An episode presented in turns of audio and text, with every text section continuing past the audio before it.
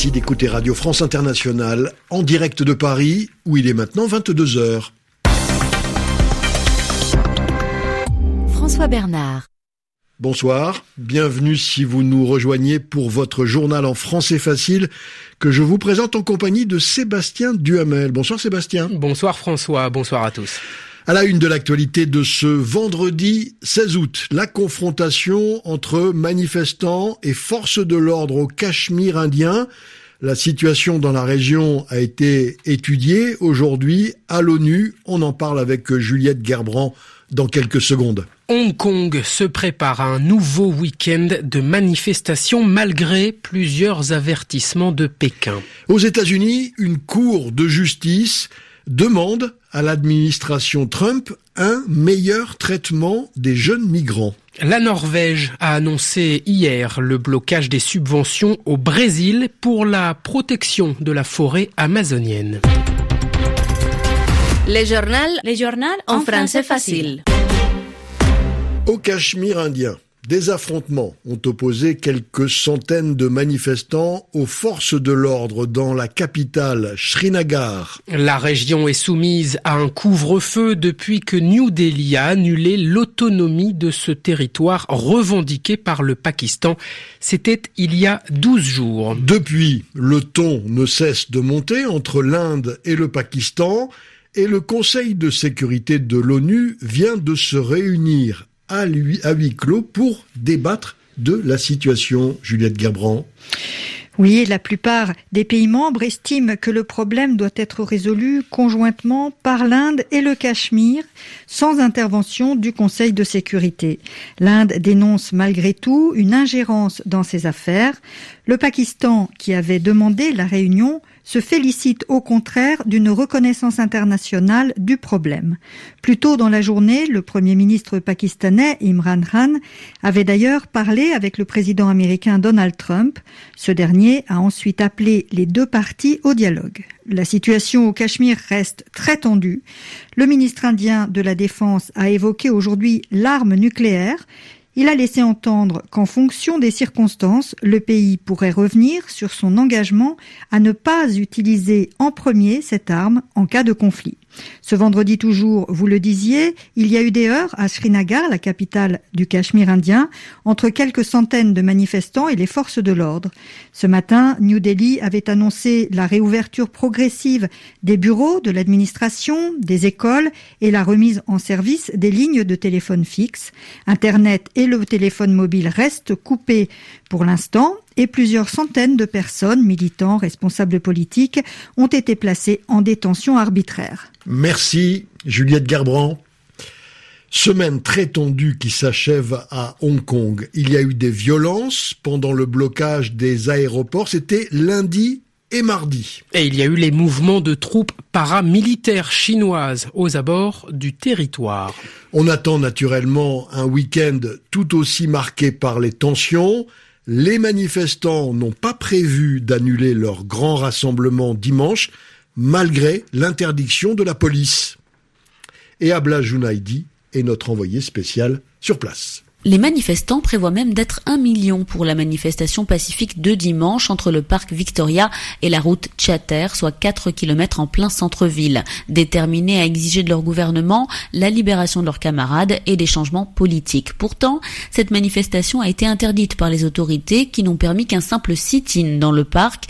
Va-t-on assister au débordement observé le week-end dernier entre une partie des manifestants et la police? Les forces de l'ordre n'ont pas hésité ces derniers jours à faire passer le message qu'ils étaient prêts à faire fonctionner leur nouveau canon à eau contre les manifestants.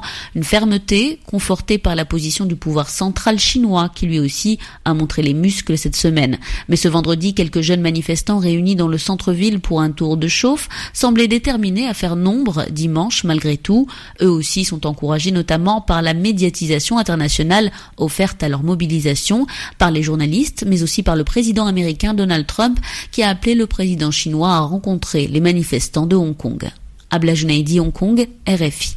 Aux États-Unis, une cour d'appel de San Francisco inflige un revers à l'administration Trump sur la question migratoire. Plus précisément sur les questions de vie des enfants migrants dans les centres de détention américains. La cour dénonce les locaux non chauffés, la saleté, l'absence de lits et le nombre de douches insuffisant.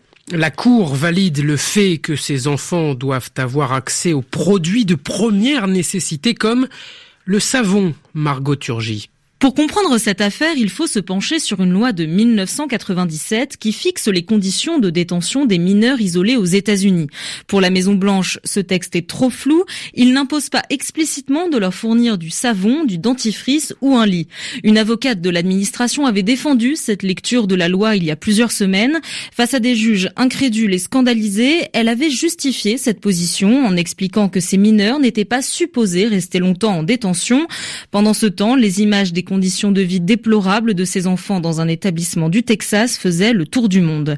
Les trois juges de la Cour d'appel de San Francisco ont donc clairement affiché leur désaccord avec la Maison Blanche.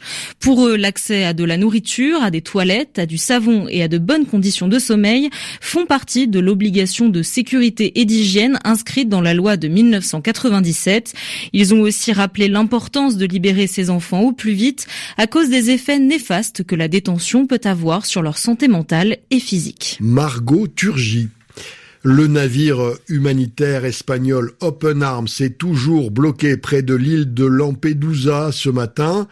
Il reste 134 migrants à bord, embarqués depuis deux semaines, et la situation est très tendue dit le capitaine du navire. Le ministre italien de l'Intérieur, Matteo Salvini, s'oppose à l'accostage en dépit de l'accord européen annoncé hier pour la prise en charge des migrants. Dans l'actualité africaine, la police anti-émeute du Zimbabwe a dispersé à coups de gaz lacrymogène des sympathisants de l'opposition descendus dans les rues d'Harare contre la dégradation de la situation économique. Les Algériens manifestent à nouveau massivement dans les rues du centre de la capitale, quadrillés par la police pour un 26e vendredi consécutif.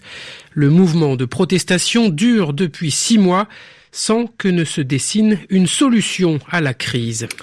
Afrique Soir, à minuit 30 sur euh, Radio France Internationale avec vous euh, tout à l'heure Sébastien Duhamel.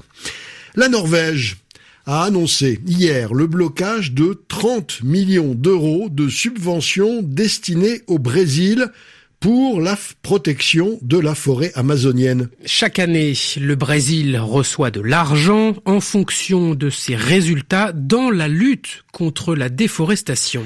La Norvège, qui est le principal donateur, a donc décidé de supprimer les subventions puisque le Brésil, dirigé par Jair Bolsonaro, ne souhaite plus arrêter la déforestation. Les explications de Théo Conscience, la Norvège estime que Brasilia a rompu l'accord passé avec les donateurs du Fonds de préservation de la forêt amazonienne.